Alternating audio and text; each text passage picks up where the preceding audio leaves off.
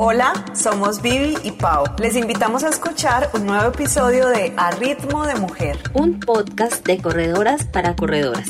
Sigue el paso, sigue el paso, sigue el paso. Hola chicas, bienvenidas a un nuevo episodio de A Ritmo de Mujer, un podcast de corredoras para corredoras.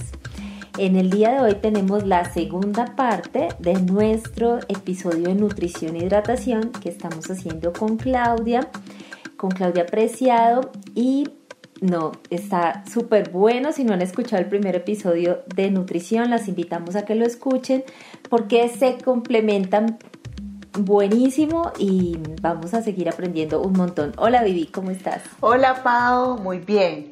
Sí, sí, vamos a, La idea es que lo hagamos completo, uno y luego el otro, porque así vamos a quedar como con muchas herramientas para poder manejar mejor nuestra alimentación y nuestra hidratación. Pues durante nuestra vida, entrenamiento y durante nuestras competencias. Bueno, hoy estamos de nuevo con Claudia Preciado. Ella es nutricionista o nutrióloga, como le dicen en otros países.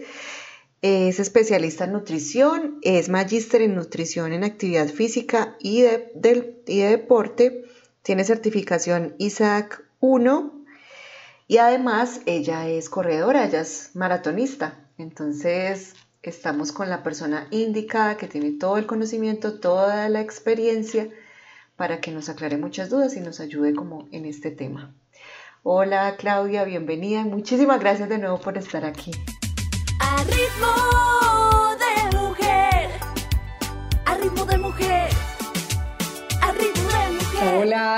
Con mucho gusto. Muy rico hablar de todos estos temas que nos apasionan tanto a, todas y las que están escuchando eh, el tema tan, tan interesante de la alimentación y ahorita pues que vamos a hablar de la, de la hidratación. Gracias por la invitación. Bueno, Claudia, para empezar, cuéntanos cuál es la importancia de la hidratación para el ser humano y cuál es esa importancia tan relevante que tienen nosotras las mujeres deportistas y las corredoras. Bueno, em, así como lo hablamos en, la primera parte eh, de que la alimentación eh, era fundamental para cubrir nutrientes críticos eh, en, en el rendimiento deportivo, lo mismo pasa con la hidratación.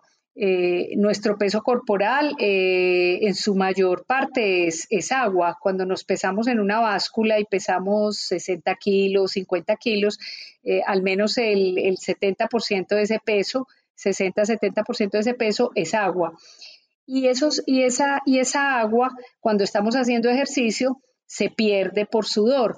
Desafortunadamente, eh, como digo yo, eh, no se pierde agua sola, se pierden también eh, en ese sudor unos electrolitos muy importantes, entre ellos el sodio, el cloro, el potasio, que si yo no los repongo, podría tener problemas de salud importantes, situaciones, por ejemplo, de deshidratación, situaciones de golpe de calor, edemas, acumulaciones de líquido en sitios donde no, deberían estar, etcétera. Entonces, bajo esa premisa se hace muy importante saber calcular muy bien la cantidad de líquidos que debemos ingerir eh, durante, durante los entrenamientos y las competencias, y no solo los líquidos, sino también los electrolitos que les mencionaba, y como lo veremos más adelante, eh, particularmente y especialmente el sodio, que es eh, tal vez el más importante y el que hay que ponerle mucho más cuidado. Claudia, ¿cuáles son los signos que indican, que pueden indicar que una persona está bien hidratada o que no está bien hidratada? Y cuáles son como esas señales de alarma que deberíamos aprender a reconocer en nuestro cuerpo para saber que estamos deshidratados o que estamos empezando a deshidratarnos? La forma más fácil de, saberlo es mirando el color de la orina. Entonces ese es un aspecto que se usa inclusive en trabajos de investigación para mirar, para mirar estado de hidratación. Eh, uno debería antes de entrenar o antes de competir mirar de qué color es la orina. Eh, la orina normalmente debería ser de un color casi transparente. Si la orina es eh, amarilla o, un amarillo intenso, eso es un, un signo de deshidratación. Eh, una recomendación que yo siempre le hago a los deportistas es que en la primera orina de la mañana miren el color. Si, si está clarito, eh, se pueden ir con, la bebida que se vayan a tomar o el desayuno. No, no habría que hacer como una hidratación previa al entrenamiento. Pero si la orina es oscura, el es, es, de color amarillo, amarillo intenso, sí deberían antes del, del entrenamiento tomarse al menos uno o dos vasos de agua antes de irse a entrenar, como para aclarar un poquito la orina y después de entrenar o después de competir, también volver a mirar el color de la orina. Casi siempre después de carreras largas, eh, la orina se pone muy concentrada. Eso es un signo de que estamos deshidratados y tenemos ya el resto del día después de haber competido para podernos hidratar bien. Entonces, digamos que ese es un primer signo. Otro signo importante es, la sensación de sed. ¿no es cierto? Saber, saber en qué momento eh, tengo sed. Si yo en la mañana me levanto y tengo sed, pues tengo que obedecer a esa sensación y tomar líquido. Eh, y cuando yo corro o compito, generalmente después de correr quedan, queda esa sensación de sed, eh, inclusive duradera durante todo, durante todo el día. Eh, porque puede que tú corras o entrenes y listo, y te tomas el líquido porque tenías un poquito de sed, pero usualmente en el transcurso del día queda uno con, con bastante sed. Ese es otro signo de que de pronto no estás bien hidratado. Entonces, como lo vamos a ver ahorita, esa deshidratación, esa hidratación, perdón, post-entreno o ese consumo de bebidas después del entrenamiento es supremamente importante. Lo otro es, otro signo importante es mirar la saliva que sobre todo ese lo, lo, miraríamos más es durante la competencia y durante el entrenamiento, que, que la boca no esté muy seca. Si la boca está muy seca, ese es otro signo de que estamos deshidratados y tenemos que tomar un poquito de líquido. Y lo otro es eh, la, presencia de pronto de calambres. Hay personas que entrenando se encalambran y los calambres pues tienen muchos orígenes, pero uno posiblemente puede ser eh, que esté deshidratado. Entonces puede ser otro signo para ponerle cuidado. O sea, color de la orina, la sensación de sed, la saliva y la presencia o no de calambres podrían ser como las cuatro signos para, para tener en cuenta.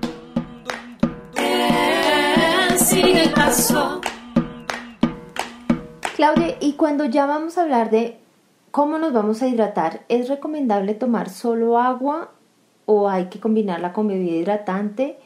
Y si lo que estamos buscando son reponer esas sales que perdemos con la sudoración, esas sales, ¿qué función tienen en el organismo o en qué procesos nos apoyan? Bueno, lo que define si yo puedo hidratarme solo con agua o con una bebida hidratante. A ver, cuando yo digo bebida hidratante, son bebidas deportivas diseñadas especialmente para reponer agua y electrolitos. O sea, la diferencia con el agua es que la bebida deportiva tiene glucosa, tiene normalmente la, la, cantidad de glucosa es de 6 gramos de glucosa por cada 100 mililitros. Esa es una norma internacional para todas las bebidas deportivas, que más o menos el 6% sea, sea carbohidratos o glucosa. También las bebidas deportivas tienen eh, sodio, eh, que el agua obviamente no tiene sodio, entonces eh, en una bebida deportiva también tengo sodio. Y algunas otras bebidas deportivas tienen otros electrolitos, algunas tienen potasio, algunas tienen cloro, etcétera. De ahí que muchos deportistas a veces usen como bebida deportiva los sueros, eh, los sueros que están diseñados inicialmente es para deshidrataciones por vómito, diarrea, etcétera. Y en ese aspecto, no sé si tocamos de una vez el tema, es importante tener en cuenta que los sueros pueden ser una buena alternativa para, hidratarnos, pero revisando muy bien eh, cuál es la concentración de esos electrolitos. Normalmente los sueros vienen con unos números. Generalmente vienen número 30, número 60, número 90 y entre más alto es el número, más alta es la concentración de electrolitos. Cuando estamos deshidratados por sudor, Sí, no por vómito y diarrea, sino por sudor, que es en el caso del deporte, hay que usarlos de menos concentración, que son esos que les digo que tienen número 30. Entonces, estas, las marcas comerciales, siempre buscar el que tenga el menor número y ojalá sea 30, 60, ya tiene una concentración demasiado alta de electrolitos. Bueno, eso como para, para tener en cuenta con, esas, con, estos, con estos sueros. Y si son bebidas hidratantes, eh, lo que me define que yo tome agua o bebida hidratante es la cantidad de sudor que yo bote en, en mi entrenamiento. Entonces hay un aspecto muy importante que se llama balance de sudor, que consiste en yo saber cuánto sudo yo cada, cada hora más o menos. Entonces, si yo sudo eh, aproximadamente un litro de sudor o más por hora, yo debo usar bebidas, deportivas. O sea, el agua no sería suficiente porque por cada litro de sudor yo estoy botando una cantidad importante de sodio que tengo que reponer. Se supone que más o menos por un litro de sudor yo necesito alrededor de 500 miligramos de sodio, que es bastante. Entonces, si yo solo me sudo medio litro de sudor en, una hora de entrenamiento, ahí la pérdida de sodio no es muy grande y con que me hidrate con agua está bien. Pero si soy de las personas que sudo mucho, sí debería usar bebida deportiva. Si quieres, miramos mm, cómo, cómo se hace ese balance de sudor, que sí es muy importante que todo deportista lo sepa hacer. Sí, sí, sí, Claudia, por favor, enséñanos. bueno, entonces el, balance de sudor consiste en que eh, nos debemos pesar antes de salir a entrenar. Vamos a hablar de que lo vamos a hacer en un día que tenemos un entrenamiento de una hora. Eso es lo primero. Tratar de hacerlo en entrenamientos que sean de una duración de más o menos de una hora.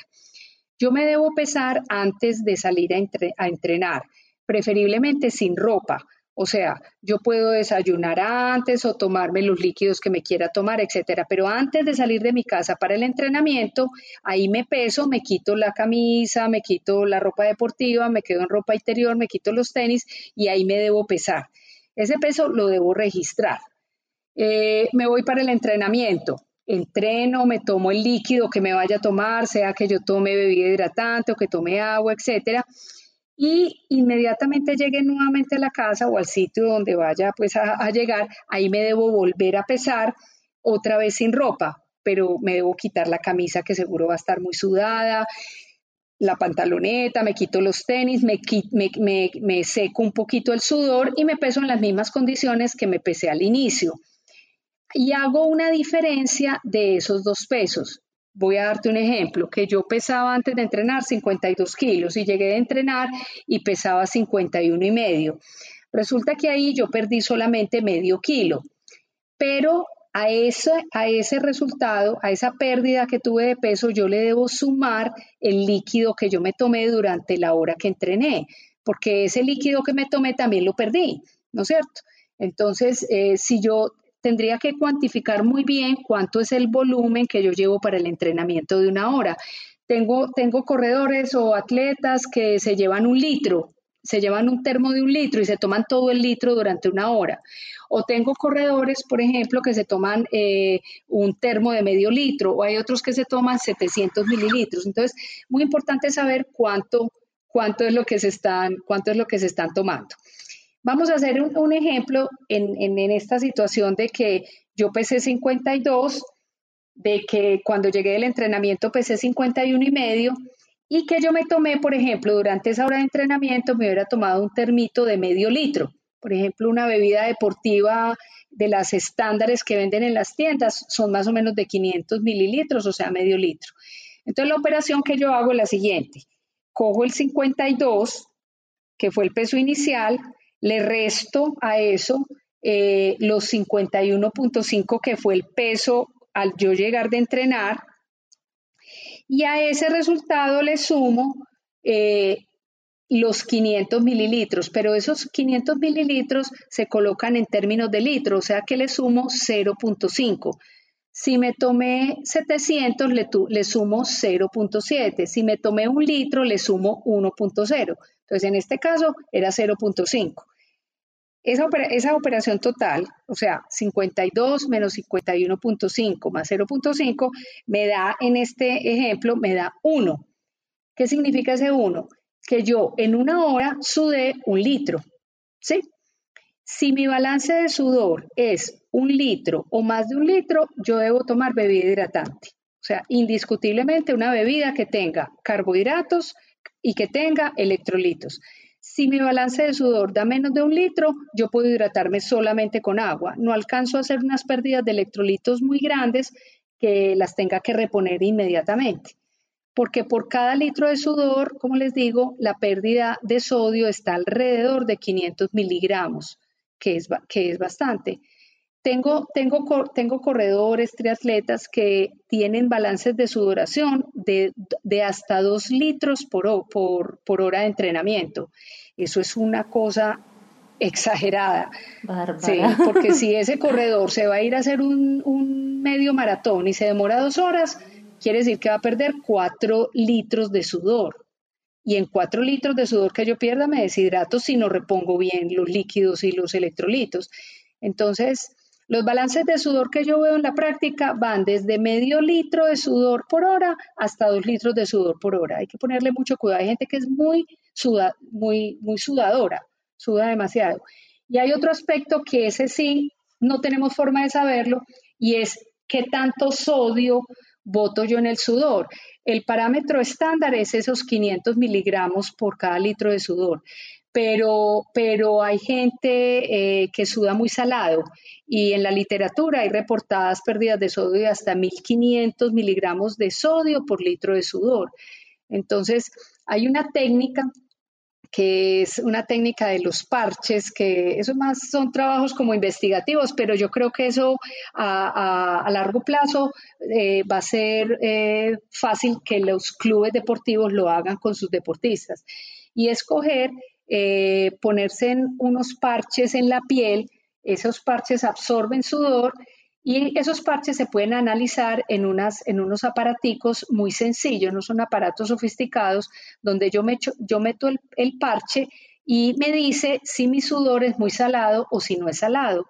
Porque si, si aparte de que yo sudo mucho, mi sudor es muy salado, tengo mucho más riesgo de tener eh, un golpe de calor o una deshidratación porque es muy variable la cantidad de sodio que tiene el sudor. No es, no es muy estándar, pero esos 500 miligramos, digamos que cubren eh, la mayor parte como de, la, de, los de los deportistas. Entonces, esos, ese sodio yo lo tengo que reponer. Entonces, ahí viene la pregunta del millón. Yo cómo repongo, aparte de, tener que tomar la bebida hidratante o el agua, yo cómo repongo el sodio. Entonces, si es bebida hidratante, yo debería mirar la bebida hidratante qué tanto tiene de sodio. Ahí en, las, ahí en la etiqueta nutricional aparece. Eh, y, si es, y si es, por ejemplo, eh, eh, si no alcanzo como a cubrirla con la bebida hidratante, a veces se hace necesario usar sales aparte. Venden cápsulas solo de sales eh, más o menos en promedio ellas pueden tener alrededor de 200 miligramos de sodio por cápsula y en ese caso yo tengo que reponer todo, e, todo ese sodio que estoy perdiendo.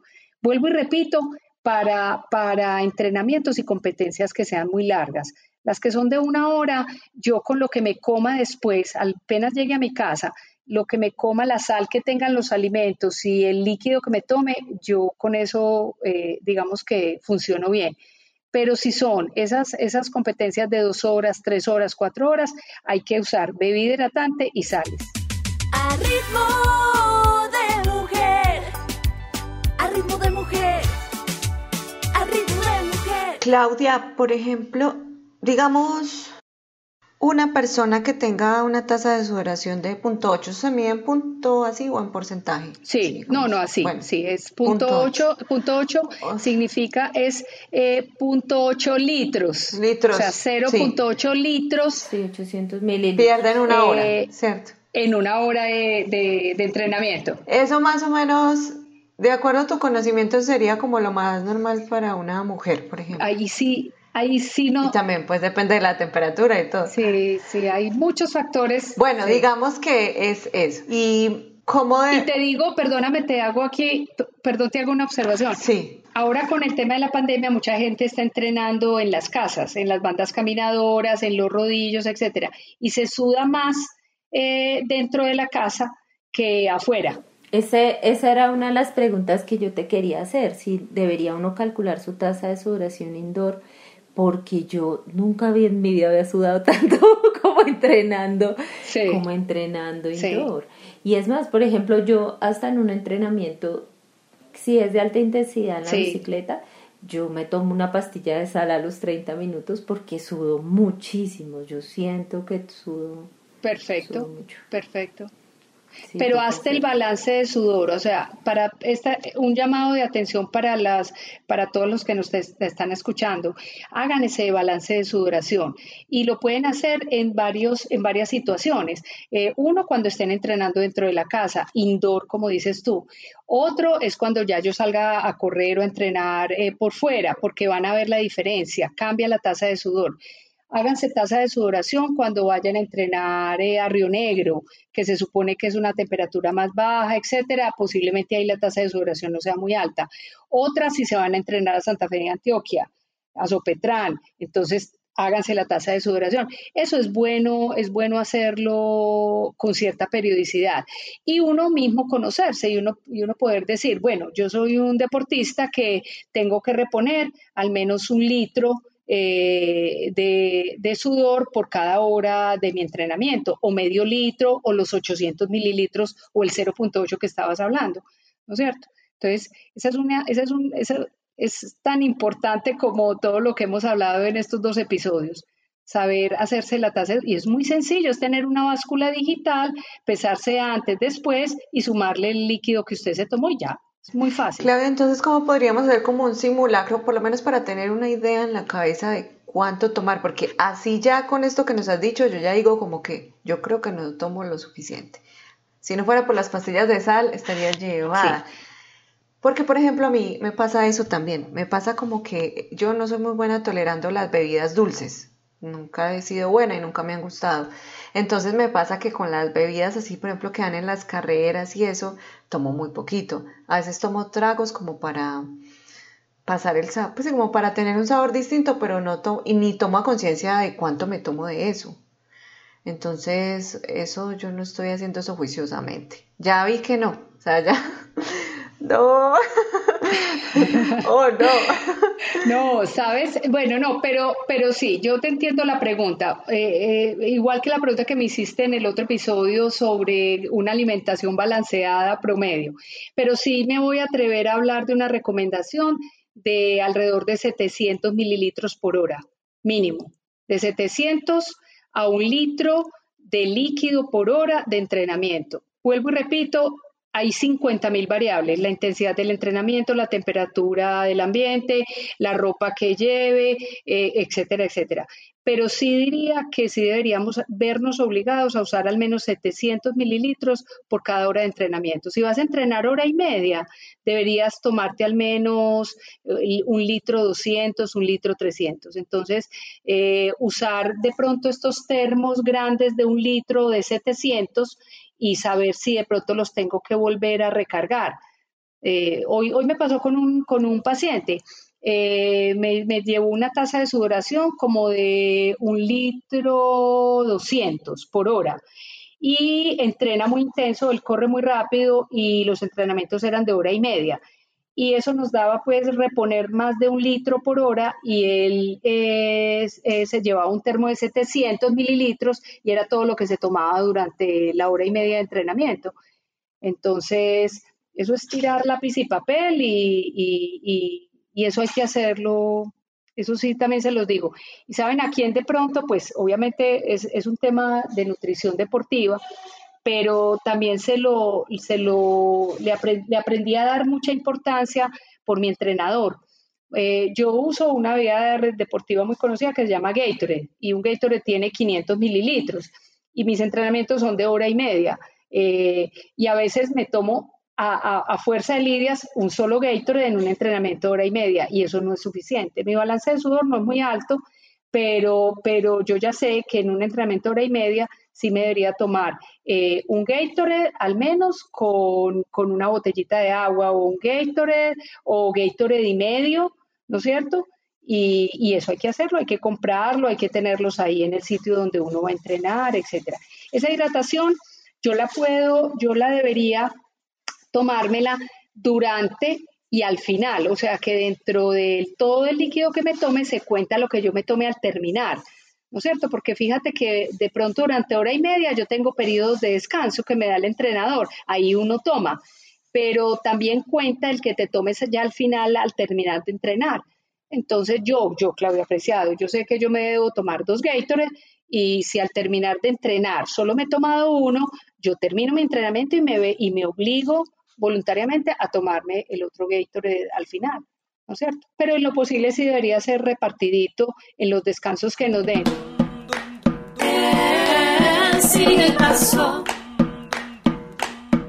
Otra cosa que nos pasa en las carreras, a mí me pasó una vez, eh, un error grave, es que no, no me, me, fijé muy bien cómo era la hidratación en la carrera, ¿sí? Entonces, por ejemplo, no me fijé en que, al en que iba a ser cada 5 kilómetros al principio y no me fijé en que, por ejemplo, iba a ser en vaso. Sí. Eso es algo como... oh, qué errorcito. Entonces, claro, nos fuimos confiadas que pronto iba a ser más seguido, por cada dos kilómetros, que es a lo que nosotras estamos mal acostumbradas. Eh, en las carreras en Colombia generalmente es, así. Y además de eso, que era en vaso y que no habíamos planeado, ni siquiera habíamos planeado esa tomada en vaso. Y entonces si tú no la planeas, tú no sabes tomar, te toca parar porque te riegas todo, no tomas nada. Entonces eso fue como un factor ahí determinante y bueno, menos mal decidimos hay que parar, si hay que parar, hay que parar, pero hay que hidratarse bien, porque si no, no nos vamos a alcanzar a tomar lo que nos teníamos que tomar. Pero eso nos ayudó a que siempre hay que mirar bien, en las carreras siempre dicen bien cada cuánto y cómo va a ser la hidratación, dónde van a dar bebida hidratante y eso también hay que planearlo. Fundamental. Total. O sea, sí, hay que llevar cinturón de hidratación. sí, fundamental. Lo que estás hablando es fundamental. Las carreras en Colombia eh, tienen los puestos de hidratación cada dos kilómetros. Las carreras por fuera del país son cada cinco kilómetros, por lo menos en maratón, así es. Entonces, eso hay que saberlo. Entonces, yo tengo que mirar, una, una maratón, por ejemplo, puede tener alrededor de nueve eh, puestos de hidratación, más o menos. Eh, 8 o 9 puestos de hidratación. Entonces yo debería hacer el cálculo de cuánto líquido debería tomar en cada puesto de hidratación.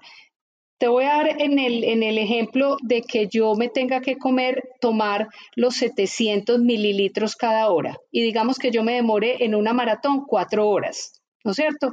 Entonces yo cojo y multiplico, digo, listo, me tengo que tomar 700 mililitros por hora. Lo voy a multiplicar por las cuatro horas que calculo yo me voy a demorar en la maratón. Si me va a demorar cinco, lo multiplico por cinco. Bueno, eso aquí lo estoy haciendo, me da eh, una ingesta total como de 2 litros 800 que me tengo que tomar durante toda la maratón, incluyendo la bebida, repito, que me voy a tomar al final cuando ya cruce la meta, ¿no es cierto? Entonces yo siempre digo, de estos 2.800, yo, Claudia Apreciado, voy a guardar 500 para cuando llegue. Siempre lo hago así, porque entonces llega uno y que te tomes una botella de agua o una bebida hidratante de las que estábamos hablando, que usualmente son de 500 mililitros. Entonces le quito esos 500, me queda por reponer 2, 2 litros 300. ¿Listo? Y debería dividir ese volumen en los nueve puestos de hidratación. Supongamos que es una carrera que tiene nueve puestos de hidratación. Estoy aquí hablando pues cualquier cosa. Entonces, tengo 2.300 mililitros para tomarme. Lo divido por nueve puestos de hidratación. Aquí me da que me tengo que tomar en cada puesto de hidratación más o menos 250 mililitros de líquido. 250 mililitros de líquido es más o menos lo que le cabe a un vaso desechable, pero de los de, los de más o menos eh, 9 onzas, 8 o 9 onzas. ¿Listo? Y los vasitos que dan en esas competencias son a veces vasos de los pequeñitos, que es la mitad de los otros. Bueno, a eso súmele que cuando usted va corriendo y le dan el vasito, a usted no se lo dan lleno y uno bota la mitad. Entonces. o sea, no tomo nada. Entonces, olvídase, olvídese. Entonces, es muy importante antes de la carrera uno averiguar, y eso normalmente está escrito en las páginas de la carrera, si te van a dar bebida hidratante, si te van a dar agua, si te la van a dar en vasitos, si te van a dar bolsas, si te van a dar botellita, etcétera. Otra es uno tener a alguien durante el recorrido que te dé que te dé una botella de, la bebida que, que, estés tomando. O sea, si tienes algún acompañante, tratar de que si es en una maratón, al menos en la mitad, te, te den una bebida. Y toca cargar la botella y estarla eh, tomándosela durante una parte del recorrido. La otra es uno cargar cinturones. Hay cinturones muy cómodos que vienen con botellitas, eh, algunas vienen de 150 mililitros. Yo, por ejemplo, para mis fondos uso unas que me trae 300 mililitros y trae dos botellitas. Eso también hay que ensayarlo, que queden bien fijas a la cintura, que no te molesten para trotar. Bueno, o hay gente que también eh, corre con los, con los eh, camelback. Camelbacks. Exactamente. Entonces un camelback le cabe alrededor, hay, no, pues hay camelback desde litro y medio hasta, creo que hay hasta de 4 y 5 litros para los que hacen sobre todo trail. Eh, ultras. Entonces, eh, pero hay unos camelback, por ejemplo, yo tengo un, es también cuestión de uno ensayar, es como todo en la vida. Hay unos que son corticos, pequeños, se pegan al cuerpo, son súper cómodos y es una excelente opción. Ahí tengo una anécdota de un compañero del grupo que tiene una tasa de sudoración muy alta eh, y alguna vez nos hizo un golpe de calor en, una carrera, en una media maratón, ni siquiera fue en una maratón, y ya a partir de ese momento él, supo que él no podía hidratarse solo con lo que le daban en la carrera o con cinturoncitos y cositas, sino que él es con su camelback y, y él ya sabe que tiene que tomar muy buen líquido porque suda demasiado. Entonces, ese es camelback, digamos que es la alternativa para los, los que sudan muchísimo. ¿No es cierto? Y de resto, si es o yo llevar cinturón o tener a alguien durante la carrera que me dé eh, la botella de la bebida hidratante eh, y averiguar muy bien qué me van a dar en los puestos de hidratación. Otra cosa importante que yo les digo a los pacientes, eh, cuando a ti te dan, por ejemplo, una bolsa o te dan un vaso, muchas veces uno se echa la mitad encima. Eh, no sé si les ha pasado, eh, si está uno pues con mucho calor, te dan una... ¿Y si hace calor? Claro, entonces te dan una bolsa, digamos que es una bolsa de 200 mililitros, uno no se la toma toda, uno se echa la mitad y la otra mitad se la toma. Entonces es bueno que ustedes sepan cada vez que ustedes eh, ingieren agua en la boca, como que cuánta cantidad le cabe a la boca. E, eso es como saber el buche, yo, yo lo llamo, yo saber mi buche, qué, qué volumen tiene, ¿no es cierto? Entonces, es bueno que lo midan. Yo lo he hecho y yo sé que si yo voy corriendo y me echo agua en la boca, mi boca, mi capacidad más o menos es de, es de 100 mililitros, no es de más, ¿no es cierto? Yo coger una bolsa, exprimírmela dentro de la boca, lo que más me quepa, pues, pero sin ahogarme, eh, en el caso mío son 100 mililitros.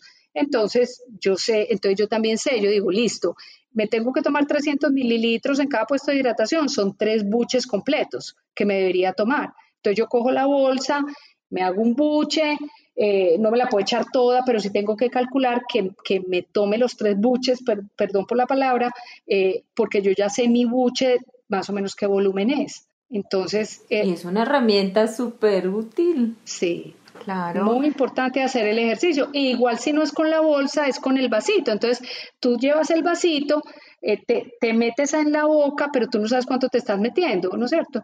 Entonces, eh, es bueno hacer esa medicióncita. Eh, tomar, tomar no, entrar agua a la boca y, después medir más o menos qué, qué capacidad tengo yo dentro de mi boca. Estoy en ese momento como el meme de la señora así haciendo puros cálculos. Ah, así Pero así debe ser. Mira, la nutrición, mira, y eso no es exclusivo de los nutricionistas deportivos. Yo digo, hacer un cálculo de cuántos carbohidratos me debo comer, de cuántas eh, contenido de sodio debo tener, cuánto es el volumen de líquido, es una cosa supremamente sencilla. Haciéndola bien, hacer un balance de sudor, con una calculadora hace uno bien esos cálculos. Pero hay que planear, todo eso hay que planearlo, esas carreras largas hay que planearlas. A ritmo de mujer. A ritmo de mujer. A ritmo de mujer. Claudia, em, una vez nos pasó, acá en Latinoamérica estamos acostumbrados como a dos marcas, o sé mucho tres, de las mismas bebidas hidratantes. Bueno, creo que todas las hemos tomado y todo. Pero una vez eh, un corredor que nosotras seguimos de Argentina, a él le pasó en Tokio en Tokio o en Londres, no me acuerdo. Eh, a veces cuando uno sí ya a carreras en otros países, esa sí era otra marca, pues, obviamente. Y eso le cayó mal y lo mandó para el baño total. Hay, eso es grave, ¿no? Porque Gravísimo. en, en- en esos casos uno que hace es llevar solo sales y no tomar o qué. No, no, uno, la bebida que te vas a tomar durante la competencia tiene que ser a la que estás acostumbrada. Si es Gatorade, es Gatorade. Si es eh, otra más Powerade, es Powerade.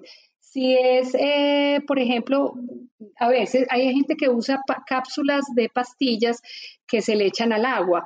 Esas generalmente son pastillas Ah, que tienen sí. sales y algunas tienen sales y glucosa. Es lo mismo que cuando se le echo al agua, el agua me queda con la glucosa y con las sales. Eh, si es eso, eso es lo que hay que llevar. Entonces, sí es muy, muy importante que, que averigüe uno qué bebida hidratante es, si es a la que uno está acostumbrado y si no, hay que cargarla. Hay que cargarla. Porque, o como les digo, hay gente que se enreda cargando que porque el cinturón les estorba, etcétera. Lo otro es la estrategia de tener a alguien durante el recorrido que te, que Que te, que te dé algo, que te dé parte de la bebida hidratante. El agua sí te la dan en todas partes, ¿no es cierto? Sí. El agua eh, sí es, esa te la dan en todas partes. Claro, habíamos hablado que más o menos son 500 miligramos de sodio por cada litro de sudoración. Litro de sudor, sí. Eso quiere decir que si yo tengo punto 8, yo debería estar reponiendo aproximadamente como 400 miligramos de sodio. Entre, lo- entre el gel, la bebida hidratante y las pastillas de sal, ¿cómo, cómo puedo distribuirlos? ¿Cómo se cubre? Sí. Te voy a decir, por ejemplo, en e- vamos en ese ejemplo de que tengo que reponer 400 eh, más o menos en una hora, porque ese es tu balance de sudor. Un gel, por ejemplo, eh, puede tener desde 100, 150 miligramos de sodio y he visto geles de hasta 300 miligramos de sodio. Entonces, cuando escojan un gel, por favor, fíjense que aparte de los carbohidratos, porque acuérdense en lo que hablamos en el primer episodio, revisar que tenga carbohidratos, que tenga sodio. Entonces yo siempre les digo a los deportistas, cuando vaya a escoger un gel, revise que tenga esas dos, carbohidratos y sodio. Ojalá que el sodio esté por encima de 100, 150 por gel y que el carbohidrato esté por encima de 20 gramos, como lo habíamos hablado en el primer episodio. Ya, con esas dos cosas, ahí tengo en mis manos un buen gel. Entonces, de esos 400, póngale que mínimo tengo 100, 100 ciento y pico en el gel. Una bebida hidratante, eh, sea que sea la pastilla diluida en el agua o que sea el Gatorade, el Powerade, eh, tiene también alrededor de otros 100, ciento y pico miligramos de sodio. Está alrededor de 100, 200 por 500 mililitros, más o menos. ¿No es cierto? Entonces ahí también, también tienes que mirar que más o menos qué proporción te estás tomando. ¿Listo? Póngale que ahí si mucho te alcances a tomar 50 o 100. ¿Listo? O sea que ahí ya va sobre 200. Los otros 200 toca con, con una cápsula de sales. Yo uso, por ejemplo, unas que tienen por cápsula 200 miligramos de sodio. Entonces, en, el, en este ejemplo que estamos viendo, daría, daría perfecto. Pero a veces, a veces toca usar dos cápsulas de sodio por cada, por cada hora, a veces. Acuérdense que todo es por, por, por, por hora. El tema de, la hidratación es más o menos por hora porque el balance de sudor que voy a, a obtener es por hora de recorrido. Eh, entonces, a veces, a veces me ha tocado con deportistas usar dos cápsulas de sales porque el gel no tiene suficiente o con la bebida hidratante no cubro, no cubro lo que necesito. Pero sí debería sumar las tres, el sodio del gel, el sodio de la bebida hidratante y el sodio de las sales. Sí, ahí las, tam, eh, las cápsulas son muy buenas también porque no pesan, no encartan, se las puede llevar uno a cualquier parte para los viajes. Súper. Puede llevar la que uno ha ensayado, eso sí nos ha salvado la vida. Súper fácil de... Pero eso pero eso también hay que entrenarlo. Esas, esas cápsulas de sales vienen con una cobertura blanda. Hay gente que se las mete en el bolsillo y sudan horrible y cuando las sacan se le mojan y las sacan. Ah, sí, sí. Nos ha pasado también. A Terrible. mí me pasó que me las metí sí. en el top. No. Mucha, es que la, la, la montañera no hay nada. Y no las esa vez no las envolví en plástico, pues en bolsitas, sí. porque venden unas bolsitas así chiquitas, sí. de esas que se sellan, sí. esas son las mejores. sino que la eché como en una, yo no sé, como en algo que se, se me deshizo todo. Ahí- eso y ahí perdiste la, imagínate. y ya eso no se lo toma nadie, claro. Imagínate en ple- plena carrera, maratón, media maratón, y dónde vas a conseguir sales. No. A mí, me, a mí me pasó que las metí todas en una bolsita y se me cayeron. Toca Ay, llevarlas separadas. Dios mío. Mejor llevarlas separaditas. Pues es como la plata. ¿Sabes yo qué hago? Por eso son estilos. Yo cojo con un microporo y se las pego al gel. Entonces yo ya sé que por cada gel, yo uso unos geles que tienen buen sodio. Entonces yo usualmente uso solo una cápsula de sal cada hora. Entonces, como yo me tomo un gel y una cápsula de sal cada hora, entonces armo el paquetico. El, el gel lo, lo envuelvo en el microporo y si las guardo pues en, en una parte donde no se me vayan como a, a- a mojar mucho, pues. Usualmente si llevo pues un cinturón o algo, ahí, ahí las trato como de meter. Pero una muy buena alternativa es meterlas en las bolsitas de ciplo pequeñiñitas, Esas. que vienen ya selladitas, sí. Ya vienen selladas, esas- eso ya es lo que implementamos últimamente. Y siempre llevar de más, porque uno nunca sabe. Si se le cae No. una, si Sí. una se le remoja, o siempre uno puede salvar a alguien Esa también. era que también eso es lo que ha pasado. pasado. Esa era- sí, nos ha pasado. Esa era la que te iba a decir. Es muy típico en las carreras de maratón, a partir del kilómetro 30, ver todos los encalambrados al lado de la carretera, con calambre, con medio golpe de calor, en fin, que ahí se da cuenta uno pues que es- a veces son personas que se, se arriesgan a correr esas distancias sin haberse preparado muy bien, no solo deportivamente, sino en el tema de alimentación. Sí, eso pasa mucho.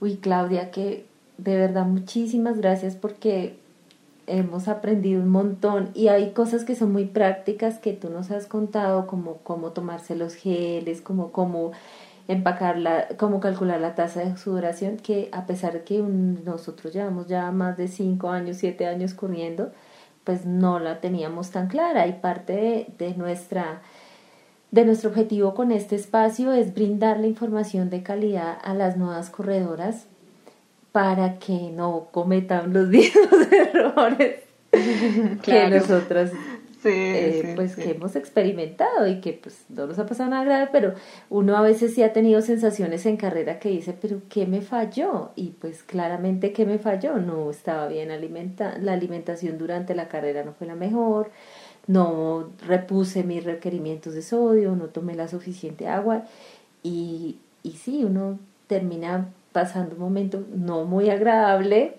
eh, y no cumpliendo con la expectativa que tenía y eso pues también es, Y te digo, no debería pasar por te, eso. te voy a ajustar esa- eso que estás diciendo.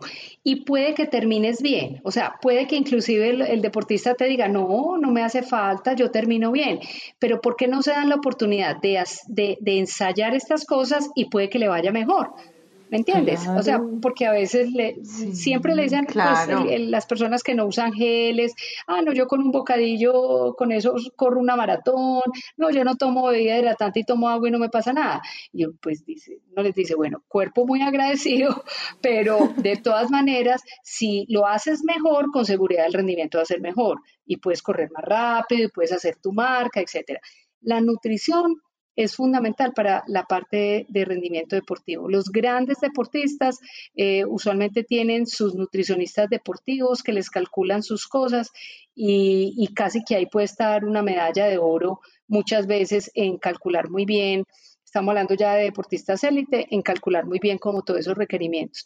Mi recomendación es que si mm, parte de las mujeres que nos están eh, eh, escuchando empiezan el tema deportivo, ojalá pasen por, por, por una evaluación de un nutricionista deportivo que les enseñe cómo hacer todos esos, todas esas cálculos y todas. Y, eso no es exclusivo conocimiento de- del nutricionista deportivo. Como les decía, es muy fácil enseñarle al deportista a hacer esos cálculos. Es supremamente fácil. Y, y también una de las cosas que pasa es que a veces nos da miedo, eh, por ejemplo, cuando hablamos de, la alimentación, entonces creemos que es mucho, me voy a subir de peso y te estamos limitando los mismos requerimientos que tenemos y, y indiscutiblemente eso revienta por algún lado o revienta porque no logro tener la recuperación que mi cuerpo necesita y me lesiono o revienta porque mi rendimiento deportivo se cae o porque mi ánimo se va por el suelo. O sea, sí, hay, hay, un tema también muy apasionante que es el tema de la nutrición en lesiones deportivas. Hay, investigación muy reciente de cómo se manipula la alimentación para tratar de mejorar la recuperación de las lesiones, aparte de la, de la fisioterapia que tú hagas, etcétera. Pareciera que hay cosas en los alimentos, sobre todo el contenido de los alimentos que tienen buen contenido de nitritos, etcétera, que mejoran mucho el tema de la recuperación. La proteína ahí es, también es fundamental.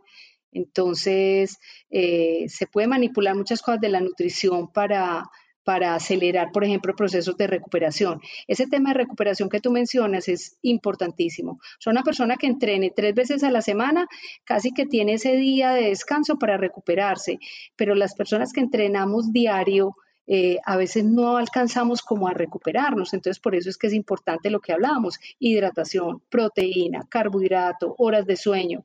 Eso es fundamental para poder seguir en este ritmo, porque si no, terminan lesionándose, parando eh, un mes, dos meses, volviendo a arrancar de cero, objetivos que teníamos trazados con mucha ilusión eh, que se van por la borda uno, dos, tres semanas antes de una competencia. Eso no debería pasar. No debería pasar. Si yo tengo todo bien planeado, eso no debería pasar. Y es clave eso que, que hemos repetido tantas veces, es que uno no solo entrena a veces pensamos correr y salgo a correr. Y no solo se entrena a correr, o sea, se entrenan tantas cosas, así como entrenamos la mente, lo de la, el estómago y todo eso, todo eso se entrena muchísimo, eso sí que se entrena, sí, que hay que entrenarlo, cómo, cómo tomamos, qué tomamos, cada cuánto, qué comemos, qué comemos. y nunca comer nada nuevo en carrera, de verdad. Ah, total no ensayar nada, ni, es que, vea, ni la ropa interior, como les digo todo. No, es que no. Ponerse uno a ensayar que me voy a poner un panty diferente, voy a estrenar medias, nada. las medias con las que yo ya entrené y las tengo ensayadas, los tenis que ya tengo ensayados, los geles que ya tengo ensayados, las sales, el agua, las bebidas hidratantes. Nada, nada, no, no, no, no ensayar nada nuevo en competencia, ni riesgos, ni riesgos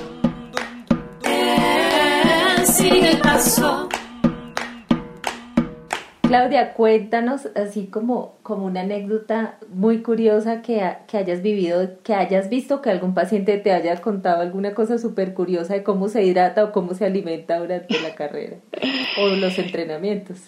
Voy a contar algo que he contado con, pues mis compañeros lo saben, pero me, me pasó a mí y no se lo deseo a nadie. Y fue en, en una maratón de Medellín, la, la pues de, yo solo he hecho dos acá en Medellín, en la primera, eh, es una carrera muy dura. Eh, los que la han hecho saben que los primeros 21 kilómetros son relativamente fáciles, en fin, pero ya en el kilómetro 13, 15 empiezas a subir toda esa avenida Las Vegas hasta Sabaneta, son 10 kilómetros. Y me acuerdo que era tal vez mi segunda o tercera maratón, eh, iba cansada, iba fundidita, estaba haciendo mucho calor y yo empecé a interpretar como ese cansancio y todo como falta de hidratación. Así lo empecé. Yo era mi segunda maratón. Entonces tenía compañeros que me acompañaban por tramos, eh, como era aquí en Medellín, eh, mi esposo estaba en una parte del recorrido. A todos los que me iban conmigo yo les decía, no, necesito líquido, necesito líquido, eh, denme Gatorade, me falta esa hidratación, necesito hidratación, pensando que era hidratación y yo tomé agua y tomé Gatorade y no sé qué, llegué a Sabaneta. Bueno, cuando ya empecé a bajar toda la avenida Las Vegas, yo venía embuchada ah. con una gana de orinar, o sea, me había de verdad sobrehidratado. Unas ganas de orinar y me faltaban todavía eso, cuando uno va en Sabaneta, todavía faltan como 11 kilómetros iba por ahí en el kilómetro 30 y unas ganas de orinar, los baños no los veía, yo sabía que había baños, pero no los veía. ¿Dónde estaban? Y dije, me voy a orinar trotando. Y yo entrenaba, yo con la gente que entrenaba en Envigado, eh, algunas compañeras me decían, no, sí, uno se puede orinar trotando, eso no pasa nada, tienes que aprender a hacer eso, no sé qué, eso lo hacen los grandes corredores. No, qué, qué sensación tan horrible, tan maluca, me oriné. Eso, los tenis se me mojaron. Ay, no, no, no, no, una cosa tan horrible. Yo llegué, pues, igual yo creo que me hago matar antes de parar en una carrera. Igual llegué, pero, pero dije, una mala planeación de mi hidratación. Sencillamente fue eso. O sea, me sobrehidraté ni siquiera fue deshidratada, sino me sobrehidraté. Ese es otro ejemplo, claro, ese es otro ejemplo de lo que puede pasar si no planeo una hidratación, si todo lo interpreto como calor, me estoy muriendo, estoy sudando mucho, no sé qué, me sobrehidrato y, y termina uno pues también haciendo ahí, cometiendo un montón de errores. Esa me pasó y la cuento mucho por eso, porque es una sensación pues que jamás lo volví a hacer, jamás, jamás. Ah, ya, ya me organicé, me hacía entonces mi balance de sudor, me calculaba bien mis líquidos, etcétera. Y así, si uno lo hace como lo estábamos hablando, funciona a la perfección. Funciona Ay, Claudia, muchísimas gracias. Creo que el anterior y este episodio mm, nos han dejado, pero harto trabajo para hacer. Y yo pienso que es un buen momento también. Está empezando el año. Todavía estamos muy en tema pandemia, o sea. Sí muy tema pandemia, es un muy buen momento para hacer todos esos ensayos, para, medir, para probar, sí, exacto, que si esto no me funcionó, entonces lo otro, porque es que... Eso no se puede hacer al ojo. Depende mucho.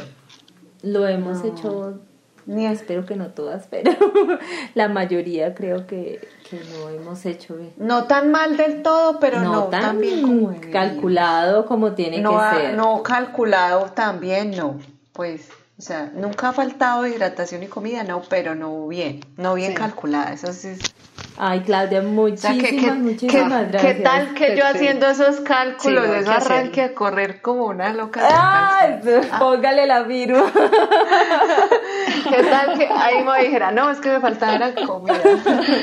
No, mentira. No, bueno. Qué bueno. Ay, muchísimas gracias. Claro que sí, claro que sí. Claudia, muchísimas gracias.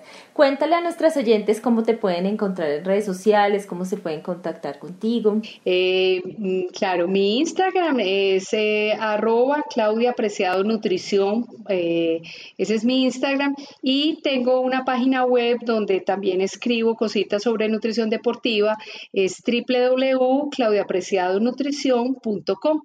Eh, digamos que son como los dos sitios donde, donde de pronto escribo sobre, sobre temas de nutrición deportiva. Claudia, tú estás en Medellín y das consulta en Medellín, pero también das consulta online porque muchos de nuestros oyentes... Sí, sí, sí, claro. Yo tengo mi consultorio en, en Envigado, en el edificio Complex Las Vegas. Eh, ahí hago consulta usualmente todos los días de 7 de la mañana a 5 de la tarde más o menos. Eh, pero ahora con el tema de la pandemia, eh, a veces parte de la consulta es online. Eh, yo voy a mi, al consultorio, muchos pacientes van allá, pero algunos sí eh, lo, prefieren online por la pandemia o porque a raíz de, esta incursión en la nutrición deportiva hay gente que vive en otros sitios, entonces se hace la consulta online sin ningún problema. La limitante de la consulta online es que no puedo hacer la evaluación antropométrica, que es la evaluación de peso, talla, medición de los de la composición corporal, porcentaje de grasa, no lo alcanzo, no se puede hacer eh, sino asistencial. Claro. Eh, pero por lo menos toda esta asesoría que hablamos, por ejemplo, aquí estamos online, eh, la persona la, la pone en práctica, claro. Sí, hay cosas que podemos hacer nosotros y ya con tu ayuda ahí se puede como ir armando como esos planes, ¿cierto? Sí, sí, claro. Y nosotros, yo, yo sí conozco un compañero de nuestro equipo pues que fue asesorado por, por Claudia y obvio, son muchos factores, que el man es rejuicioso pues, pero que, que, también siguió demasiado juicioso su plan de alimentación y hidratación, o sea, se hizo su hoja y los resultados, pues ni hablar. Usualmente los deportistas son muy disciplinados, o sea, un buen deportista, un deportista de los que entrena, imagínate la disciplina para entrenar todos los días a las 5 de la mañana, cuatro y media de la mañana. Ese tipo de paciente tiene disciplina para todo, tiene disciplina para hacer su balance de sudoración, para calcular su líquido, su sodio, su carbohidrato, todo. Entonces, me encanta trabajar con deportistas, porque en general son muy disciplinados, en general. Son muy muchísimo, muchísimo, muchísimo. Sí. Genial. Bueno, Bueno, Clau, muchísimas gracias. Esta conversación ha sido enriquecedorcísima. Qué rico. Hemos aprendido un montón Qué bueno. y sé que nuestras oyentes lo van a apreciar mucho. Muchas, muchas gracias. Gracias, Bueno, Claudia. ok, chao, Chao. chao, que estén bien. Chao. chao bye bye. A Ritmo de Mujer es un podcast escrito y realizado por Paola Martínez y Viviana Vélez. La música y la producción general son hechas por Angie y Michelle Loaiza de Symphony Producciones. Y la ilustración es autoría de Giannia Piacini. Si te gusta este podcast, la mejor manera de apoyarnos es recomendar los episodios con tus amigas y tu comunidad de corredores. Puedes encontrarnos en Spotify, Apple Podcasts, Google Podcasts, Deezer o donde quiera que escuches tus podcasts.